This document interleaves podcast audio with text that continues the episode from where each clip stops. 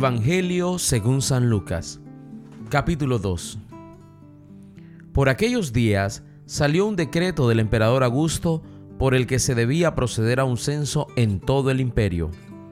Este fue el primer censo siendo Quirino gobernador de Siria. Todos pues empezaron a moverse para ser registrados cada uno en su ciudad natal.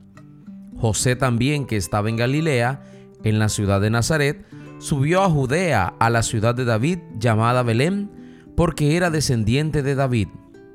Allí se inscribió con María, su esposa, que estaba embarazada. Mientras estaban en Belén, llegó para María el momento del parto, y dio a luz a su hijo primogénito. Lo envolvió en pañales y lo acostó en un pesebre, pues no había lugar para ellos en la sala principal de la casa. En la región había pastores que vivían en el campo y que por la noche se turnaban para cuidar sus rebaños. Se les apareció un ángel del Señor y la gloria del Señor los rodeó de la claridad y quedaron muy asustados. Pero el ángel les dijo, no tengan miedo, pues yo vengo a comunicarles una buena noticia, que será motivo de mucha alegría para todo el pueblo. Hoy, en la ciudad de David, ha nacido para ustedes un Salvador, que es el Mesías, el Señor. Miren cómo lo reconocerán. Hallarán a un niño recién nacido envuelto en pañales y acostado en un pesebre. De pronto, una multitud de seres celestiales aparecieron junto al ángel y alababan a Dios con estas palabras. Gloria a Dios en lo más alto del cielo y en la tierra paz a los hombres en esta hora de su gracia. Después de que los ángeles se volvieron al cielo, los pastores se dijeron unos a otros, Vayamos pues hasta Belén y veamos lo que ha sucedido y que el Señor nos ha dado a conocer. Fueron apresuradamente y hallaron a María y a José con el recién nacido acostado en el pesebre. Entonces contaron lo que los ángeles le habían dicho del niño todos los que escucharon a los pastores quedaron maravillados de lo que decían. María, por su parte, guardaba todos estos acontecimientos y los volvía a meditar en su interior. Después, los pastores regresaron alabando y glorificando a Dios por todo lo que habían visto y oído, tal como los ángeles se lo habían anunciado. Cumplidos los ocho días, circuncidaron al niño y le pusieron el nombre de Jesús, nombre que había indicado el ángel antes de que su madre quedara embarazada.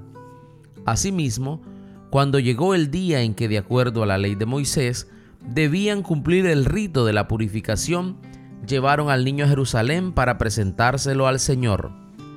Tal como está escrito en la ley del Señor, todo varón primogénito será consagrado al Señor. También ofrecieron el sacrificio que ordena la ley del Señor, una pareja de tórtalas y dos pichones. Había entonces en Jerusalén un hombre muy piadoso y cumplidor a los ojos de Dios llamado Simeón.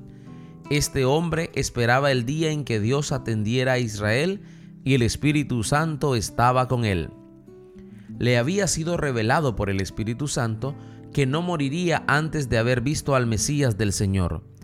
El Espíritu también lo llevó al templo en aquel momento, como los padres traían al niño Jesús para cumplir con lo que mandaba la ley, Simeón lo tomó en sus brazos y bendijo a Dios con estas palabras.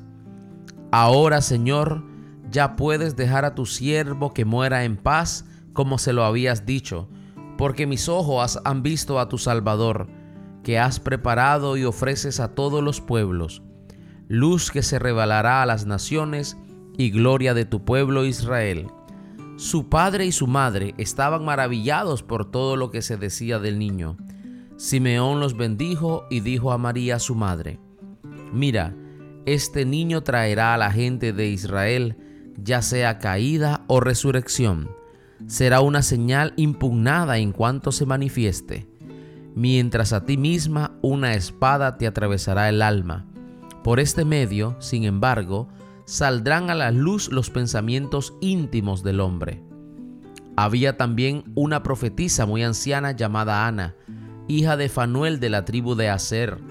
no había conocido a otro hombre que a su primer marido muerto después de siete años de matrimonio. Permaneció viuda y tenía ya 84 años. No se apartaba del templo sirviendo día y noche al Señor con ayunos y oraciones. Llegó en aquel momento y también comenzó a alabar a Dios hablando del niño a todos los que esperaban la liberación de Jerusalén. Una vez que cumplieron todo lo que ordenaba la ley del Señor, volvieron a Galilea, a su ciudad de Nazaret. El niño crecía y se desarrollaba lleno de sabiduría, y la gracia de Dios permanecía con él. Los padres de Jesús iban todos los años a Jerusalén para la fiesta de la Pascua. Cuando Jesús cumplió los doce años, subió también con ellos a las fiestas, pues así había de ser. Al terminar los días de la fiesta, regresaron, pero el niño Jesús se quedó en Jerusalén sin que sus padres lo supieran. Seguros de que estaba con la caravana de vuelta, caminaron todo un día. Después se pusieron a buscarlo entre sus parientes y conocidos. Como no lo encontraron, volvieron a Jerusalén en su búsqueda. Al tercer día lo hallaron en el templo, sentado en medio de los maestros de la ley, escuchándoles y haciéndoles preguntas. Todos los que oían quedaban asombrados de su inteligencia y de sus respuestas. Sus padres se emocionaron mucho al verlo. Su madre le decía, Hijo, ¿por qué has hecho esto? Tu padre y yo hemos estado muy angustiados mientras te buscábamos. Él les contestó, ¿Por qué me buscan? ¿No saben que yo debo estar donde mi Padre? Pero ellos no comprendieron esta respuesta. Jesús entonces regresó con ellos llegando a Nazaret. Posteriormente siguió obedeciéndoles. Su madre por su parte guardaba todas estas cosas en su corazón. Mientras tanto Jesús crecía en sabiduría, edad y en gracia ante Dios y los hombres. Thank you